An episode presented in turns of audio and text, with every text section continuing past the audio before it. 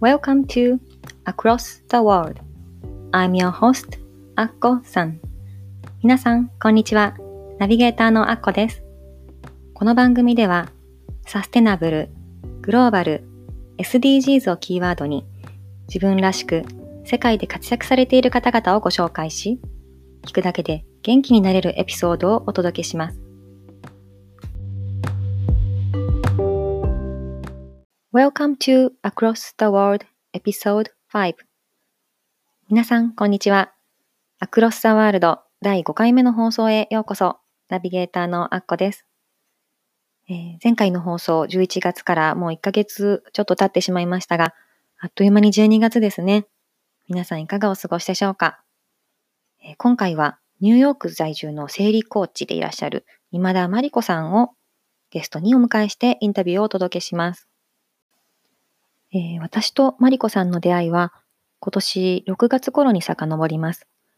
私がいつも聞いている Her Confidence Her Way というエミコ・ラスムセンさんのポッドキャスト番組のゲストでマリコさんが出ていたことが最初なんですけれども、そのマリコさんのお話を聞いて、あ、この生理コーチって何だろうってまず思ったんですけども、すごくマリコさんが自然体で、なんか彼女の話を聞くだけで元気になれる感じがしてすごくあの、興味を持ちました。そして、いつか私がポッドキャスト番組を持ったら、マリコさんにインタビューしたいなって思っていました。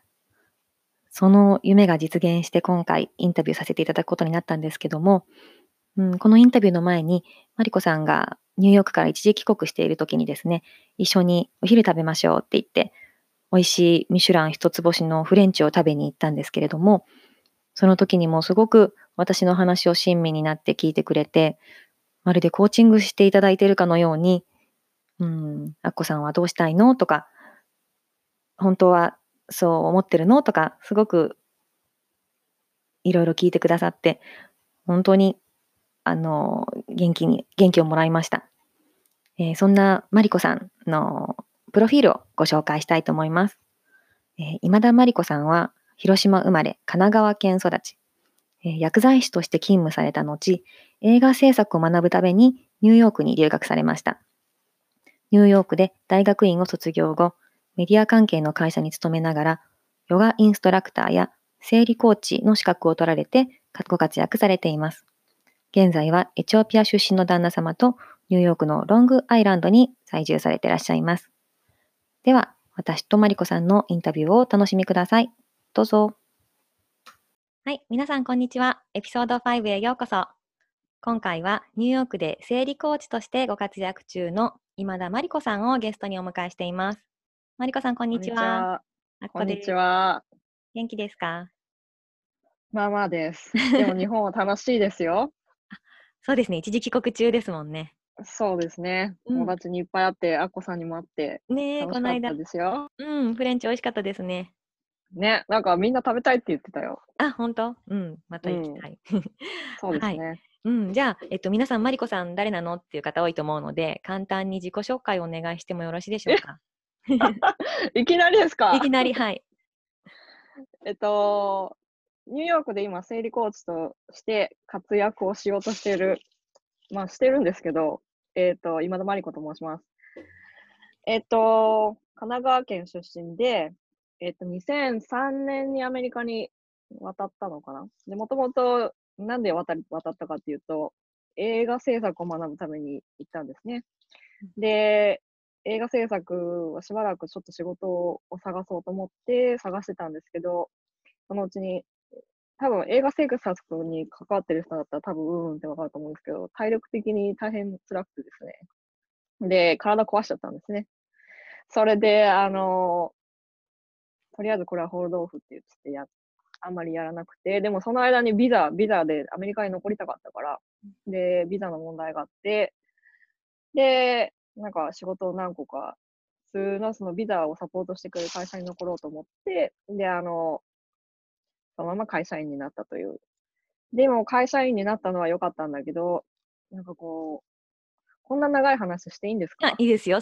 そのそれ、それでいいんですか、うん、それで、あの、でもなんとなく物足りないなと、何かもう映画制作はちょっと今体の調子が悪いからできないなと思いつつ、他の仕事を探しているうちに、ヨガに出会ったんですね。で、ヨガ、ヨガを始めて、で、ヨガ始めて、スタジオで本格的に練習を始めて、だいたい6年か7年だったと思うんだけど、そのくらいにヨガティーチャーの資格を取って、で、そのヨガティーチャーを頑張るぞって思った途端に、そのトレーニングがね、最高にきつかったんですよ。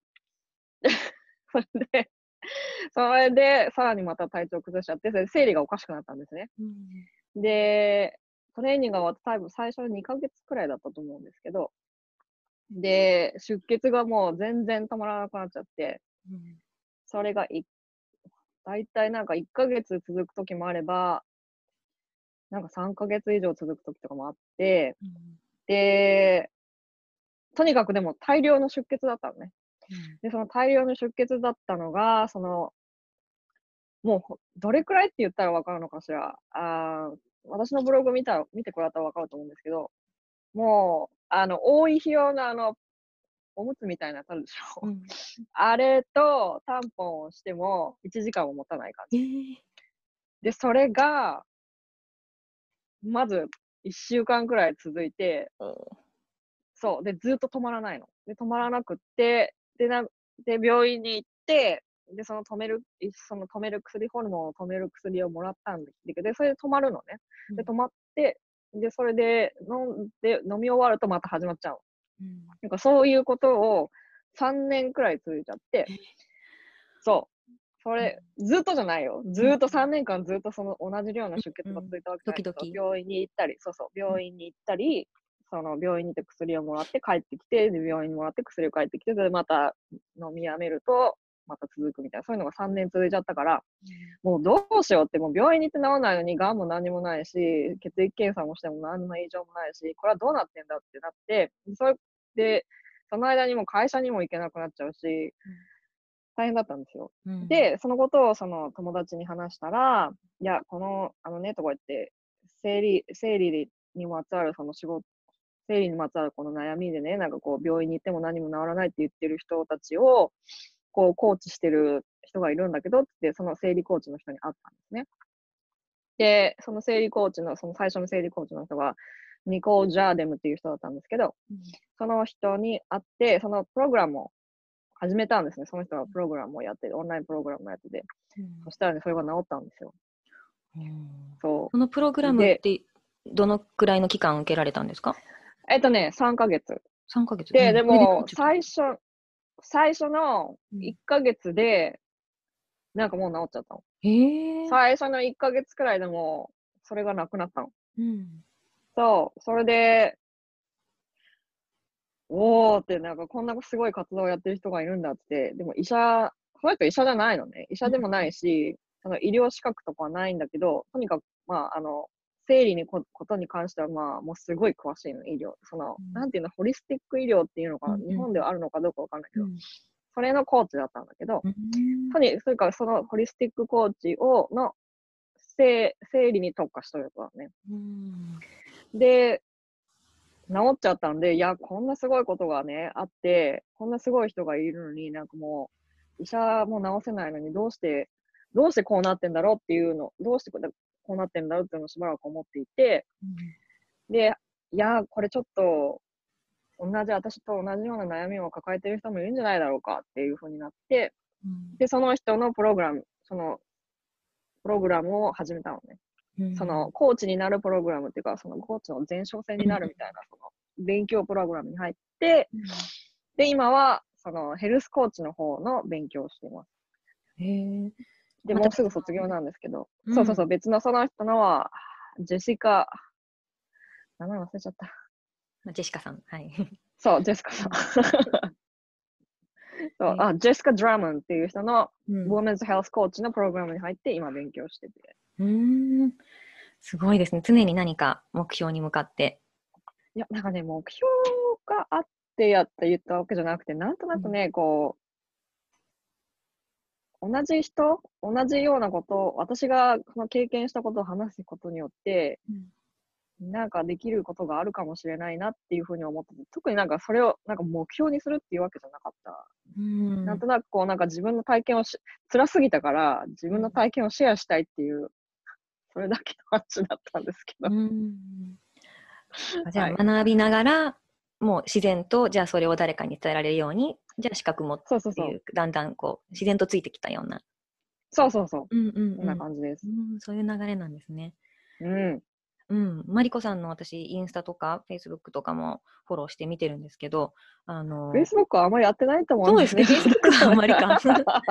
ううん、インスタですね。ん、え、そうね。うんうん。ううんんうん。すごい、あの、なんか、かわいかわいい、おもしき面白くて、なんかこう、ちょっとユニークな、あの、写真とかと一緒に、こう、いろんな女性の、あの、バランスとかホルモンの話とか、いろいろ出てきて、すごくいつも興味深く、うん、見てるんですけど、はい。はい。その、あの、マリコさんの今、なぜ生理コーチになったかっていうところまで、もう今ちょっともうお話ししていただいたんですけども、あの、うん。じゃあ、その前に、あの、もともと薬剤師さんなんですよね。そうです。うん。そこの話がなかったですけど、じゃあ、最初の質問として、その、はい。薬剤師の資格を取って、あの、日本で活動されていた、まあ、ある意味、こう、安定した職ですよね。うん。それを置いて、悪い意味捨てて、こう、ニューヨークに渡ったっていう、そのきっかけっていうか何か、どういう理由で、どういう風にしてニューヨークに行かれたんでしょうか？うん。もともと、私はなんかこう、アート系に興味あったんですね。で、興味はあったんだけど、母親が薬剤師だったのね。うん。で、母親が薬剤師であったことによって、こう、安定した生活っていうのが、うーん、それは安定したかい生活ができるってことが最も大事っていうアイデアが母親にもあって、それでなんか、いや、あなた薬剤師の方がいいわよって言って、うん。その安定した仕事に就きなさ、とにかく就きなさいっていうことがあって、で、私はもともと、なんか、アート系に行きたかったんだけど、その、親を、親をこう説得することができなかったのね。うん。説得する、当時その説得する理由も特になく、うん。なんか人と違うことをやりたいっていう漠然とした気持ちだけあって、特に何も、あの漠然としすぎて、親をこう、どうしてもコンビンスすることができなかったっていうのと、あと海外にももちろん、その当時からもう、高校生ぐらい、高校生ぐらいからずっと興味があって、英語もなんかなんとなく勉強して、してたんですけど、なんとなくそう漠然とした憧れみたいのがあって、でも、その、結局、薬剤師になりなさいっていう、この反、反抗っていうのかしら？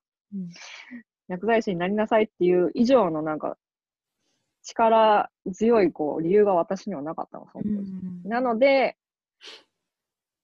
だったら、あのー親をコンビニ力だったら、親の期待にとりあえず答えといて、で答えて薬剤師になって、で、あのーお金を貯めてから、なんか海外に出てもいいんじゃないかっていうふうに考えを変更したんですね。で、薬師に、本当にこれは薬師の方々に大変申し訳ないんですけど、あの、私は薬剤師の仕事があまり面白くなかったんですね。その、ほとんど、な私が仕事してたの、カスタマーサービスみたいな、その保険の処理だったり、薬を出すっていうことであったりとか、で、あと、患者さんにとっては、その、薬を早くくれっていうことだから、その患者さんの期待に応えるのが仕事で、薬のことを勉強してきたのに、なんかこう、カスタマーサービスになっちゃったの。そのやってることが。それがなんか全然面白くなくて、で、なんだこれやってなっちゃったんですね。で、その学、学そ多分話したと思うんですけど、そ卒業する前くらいかな、卒業するちょっとくらい前に、その私の大好きな映画監督がいて、で、その監督がたまたまニューヨークにいた。ニューヨーク出身で、ニューヨークで仕事をし、あ違う、ニューヨークで、あの、映画を撮ってたんですね。そのかん映画がすっごい好きで、どうしようもなくて好きで、なんかニューヨークもなんか確かに2、3、2回くらい行ったんですよ。うん。で、やっぱその、行く行ったら行ったで、なんかもう、あの、ものすごいエネルギーに圧倒されちゃうのね、やっぱ。で、すごいなんかこう、街中から、街の中心からこう、エネルギーがぐわーって出てる感じがすごい強烈だったの。うん。いや、じゃあ私多分ここに来るんじゃないかって。な、多分ここに来るんだと思う。で、ここに絶対来て映画を勉強するっていうふうに何回か言ってるうちになんか多分その2回目ぐらいに思ったんですよね。えー、もう直感。うん、だったと思う。なんかどうしても、なんかこう街に溶けこ溶け込みたいみたいな気持ちがあったんだと思う。うんうんうん。で、それでなんかそうやってやってるうちに卒業して仕事を始めて、それでお金も貯まって、本当にニューヨークに来ちゃったんですよ、それで。うん。で、最初はその私もバックグラウンドが薬剤師なので、大学も、あのなんてリベラルアーツうんの学校だったから、で、その私のその単位を認めてくれる大学が少なかったのね。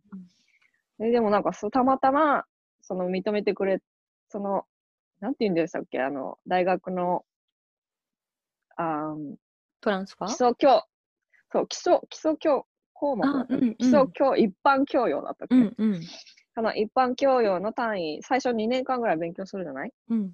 で、その一般教養で勉強した科目の単位を認めてくれる大学がたまたまそういうニューヨークだったの。うーん。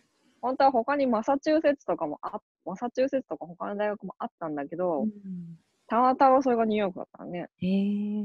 そう。で、でもニューヨークってもそのみんなが思い浮かべるそのマンハッタンのニューヨークの大学じゃなくて、今私が住んでるロングアイランドってとこだったんですけど、うんあ、大学が？そうそうそう。うんで、そこにで入ることになって、うんで、勉強し始めたんですけど、うーん。最初は何の勉強をしたんですか、大学で。あえっとね、コミュニケーション、うん。コミュニケーションって言って、その、デジタルコミュニケーションじゃないな。コミュニケーションとしてのフィルムメイキングだから。その、な学科としてはコミュニケーションだったのかな。それし、それで、そのうちの、あの、コースとしてフィルムメイキングをと取れるっていう大学だったんですけど。うん。そうなんですね。それでフィルムメイキングを学んで、うん。卒業されて、卒業して、うん、その後で、なその間に1年、1年、なんかあの何かできる間があって、うん、ビザが出ますよね。うん。インターンみたいなことができる間があって、そうそうそう、そのインターンを、なんどっかでやって、で、その後に、あーなんかやっぱプロダクションアシスタントとして、なんかこの、お手伝いみたいな感じなんですけど、うん。その下っ端みたいな感じで、そのプロダクションの下っ端みたいな感じのところで何個かやっプロジェクトを何個かやって、うん。そうやってるうちに、ビザが切れそうだってなって、うん。で、そのビザが切れそうだって言ってるやつに、大学院に行くことにしたんですよ。へえで、その大学院も、あのーなんだっけ、それはもう本当にマンハッタンの大学、うん。ニュースクール、ニュースクールユニバーシティってとこなんですけど、うん。で、3セメスターしか私いなかったんですね、最初の大学は。うん。で、その後にあの、3セメスターじゃフィルムメイキングなんて全然意味がないよっていう風になって、うん。で、なんかもうちょっと勉強したいなと思って、で、大学院に行ったんです。うん。で、その、だそのニュースクールでは、それもココミュニケーションだったんですけど、うん。その中で、えっと、デジタルフィルムメイキングとか、普通のフィルムメイキングとか、あといろんな学科も取りました。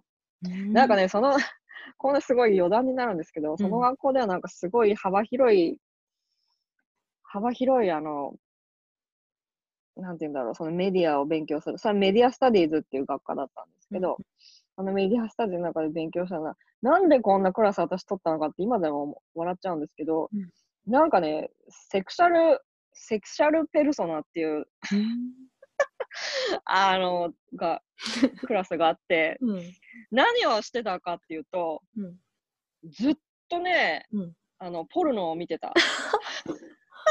すごくない？いろんな種類の、そう、いろんな種類のポルノを見たの。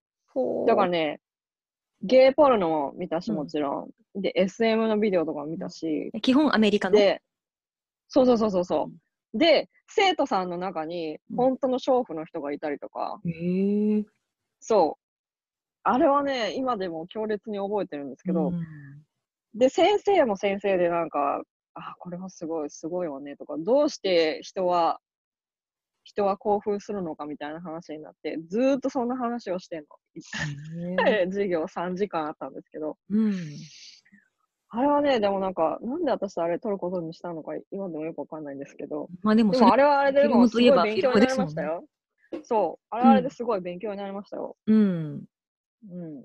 いろんな分野があるからね。そうそう。うんフィルムメイクを勉強したのになんでポルノを見見てんだろうとかいう感じだったんですけど、うん、でも面白かったですよ。うん。でも映画の一つの要素ではありますもんね。そうそうそうそうそうそう。うんまそこをちょっと深く掘り下げてみたっていう。あ、多分そうだと思うんですけど。うん へえ。そうですね。それで、でもやっぱりじゃあビザの関係で、あの、映画っていうよりも別の会社に勤めることになった感じですか？そう、その、多分ね、せ映画制作を勉強してる人人はちょっとよ、なら多分わかると思うんですけど、その、アメリカの制作会社に多分行くと、まずビザってなかなか出ないんですよ。うん。あの、競争率が激しくて。なんでかっていうと、それ、アメリカ人だってその業界に入りたいわけで、うん。こんなビザにね、そのスポンサーになって、外国人にお金を払うくらいだったら、あの、引くて、ほそこら辺にいるアメリカ人拾ってった方が、プロダクションとしては安上がりなので、うん。それで私も私であの、そのプロジェクトベース、うん。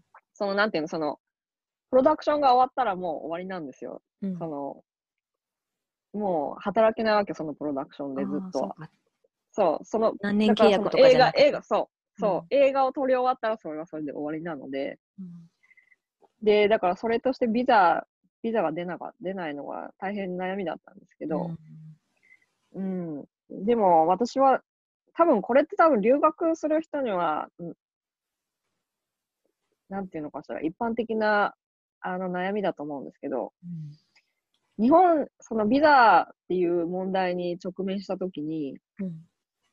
あのー自分の好きなその勉強したことをやるために日本に帰ってそれを続けるかっていう選択肢と、うん。いや、アメリカに残りたいから、とりあえずビザを優先するっていう選択肢があって、うんうん。その二つを、その二つを選ぶときに、どっちを選ぶかっていう、この、アルティメイティブ、この最終的なその二つの選択があるんですね。やっぱ、うん多分ね、それはもうそ留学生の人は、どうしてもそうなっちゃうと、そういう選択をせに迫られる時が来ると思うんですけうんど。で、やっぱ日本に帰る人と、うん何でもいいから仕事を見つけて、あの、自分のその、あんまり勉強してない分野でも、あの、できる仕事を見つけるっていうことだったんですけど、私は私でそのコミュニケーションでジャーナリズムを勉強してたので、だから今の仕事についてるんですけど、ううんんうんうんうん。そうですね。じゃあやっぱり生かされてるってことですね。そう、だからメディアスタディーズでメディアで私働いてますから、うん。それはそれで、もちろんつながりはあるんですけうどね。ん。うん。すごい大学院まで出られてるのは知りませんでした。言ってなかったでしたっけ、うんそうです。私、大学院に行ってました。うん。大学にも行きました。うん。日本の大、そうですよね。薬剤師だから日本の大学も出て、そうう。ん。だから、ダブルバチェラーでマスターを持ってます。うん。高学歴ですね。ねえ。すごい。うんでもそれをまた全然出さずに自然にやられてると、私なんでマリコさん好きかってなんかすごい自然なんですよね。そうですか？うん。なんかこう、そういう頑張って取った資格とか学歴とかって、こう出したいって思う人多いと思うんですよね。最初のプロフうんうん、でも出したかったですけど、できなかったっていう。うん、そんなことない。だって出そうと思えば、ホームページとか、いろんなとこに、最初になんか、こう、書けるじゃないですか。ああ、そっかそっかそっか。それをあえて別に出してないでしょ？うん、出してない。うん、そうなんかそれはマリコさんのこう付属の一つであってなんかそれが肩書きがあるからマリコっていうわけじゃなくて、うん。なんかうんそれそういうなんか全て自然なところとか、うん。なんかそうね。いいとなんかさ、学歴ってあんま関係なくない？うん、社会に出てあんまらねそう、うんあんまりなんか関係なくて、うん。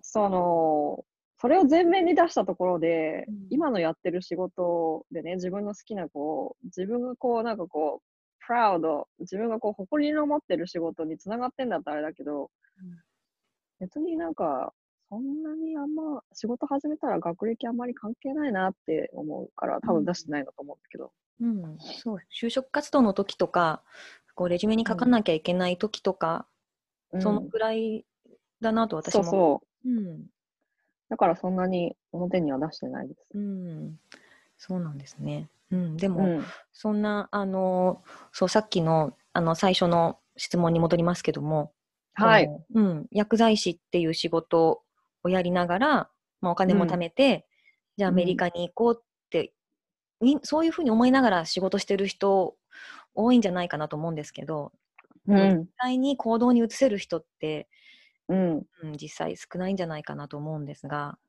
そうなの？うん、思いやっぱりこうねいろんな、うん、捨てられないものが重なっていくじゃないですか。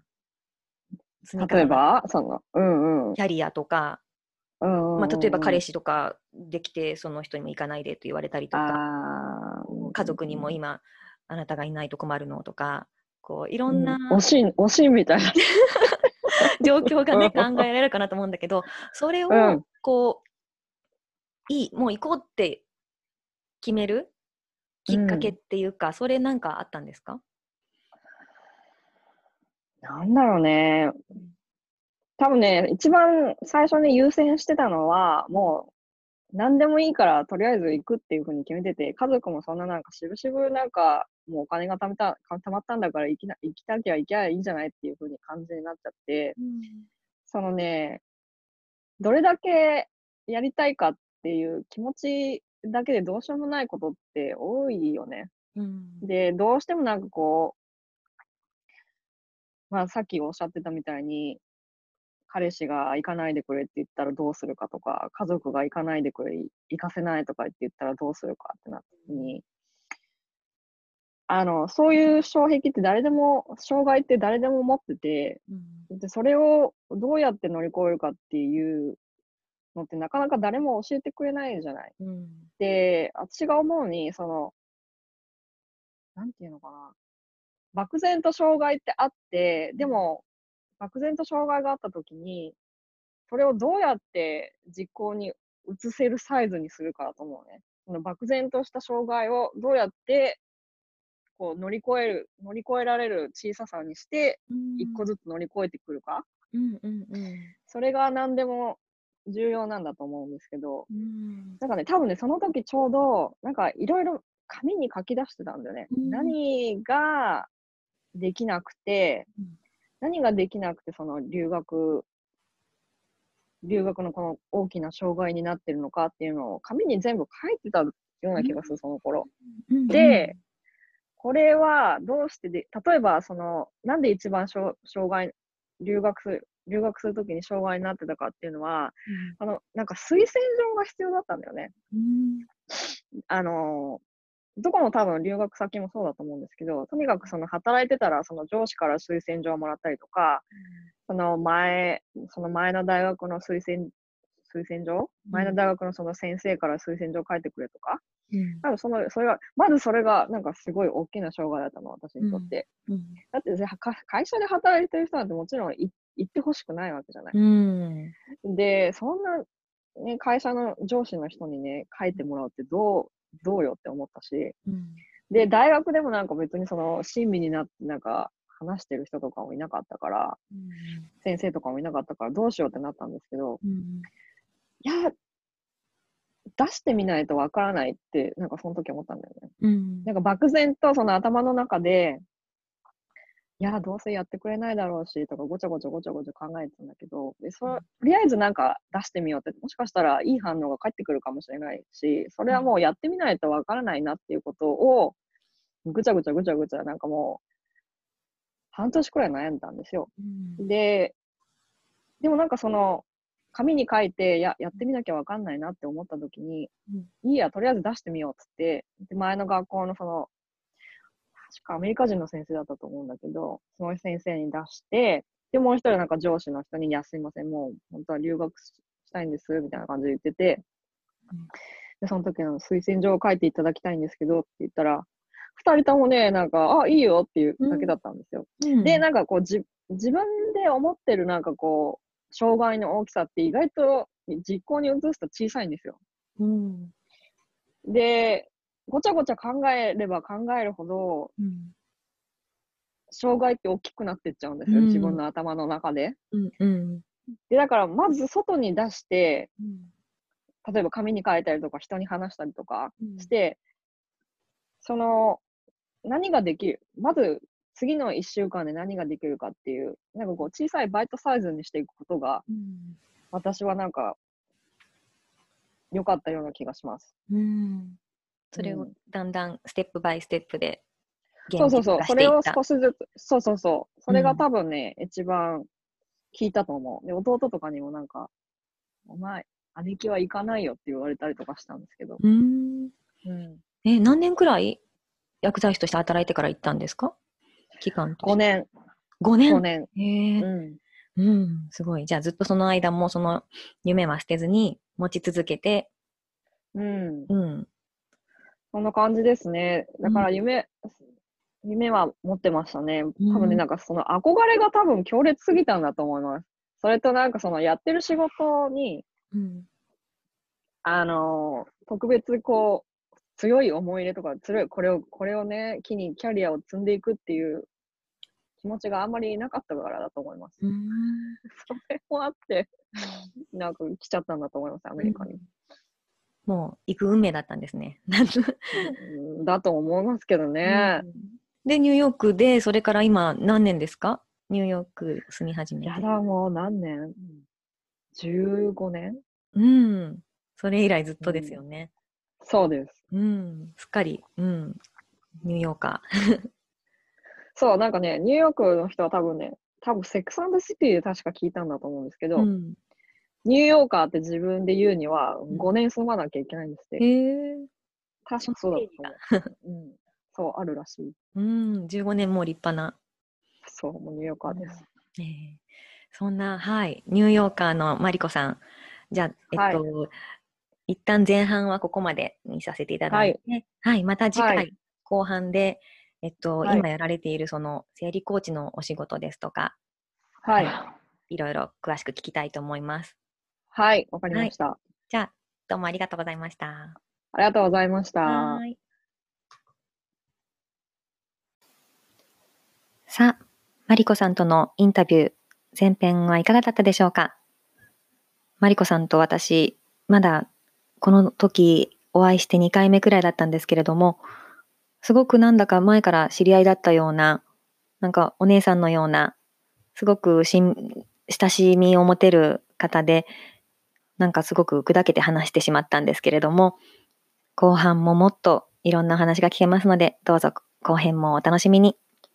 えー、マリコさんが言われていたお話で、えっ、ー、と、いろんなこの海外に出るための障害を乗り越えるコツとして、いろん、そうって大きい問題を小さいバイトサイズにして、一つずつステップバイステップで乗り越えていったって言われてましたけども、これってすごくいい方法ですよね。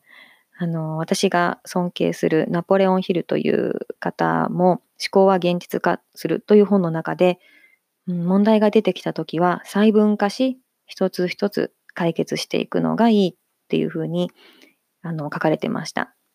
本当にマリコさんが言われているように、大きい問題、漠然として、ただもやもやしていたら何も行動を始めることができないので、さ、じゃあ今日はこれが、これをやろう。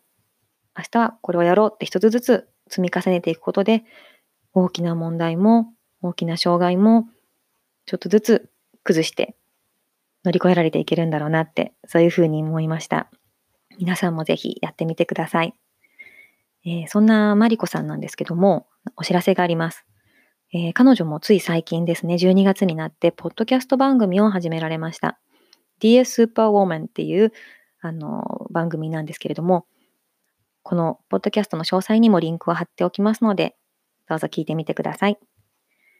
では今日も聞いてくださってありがとうございました。次回もお楽しみに。バイバイ。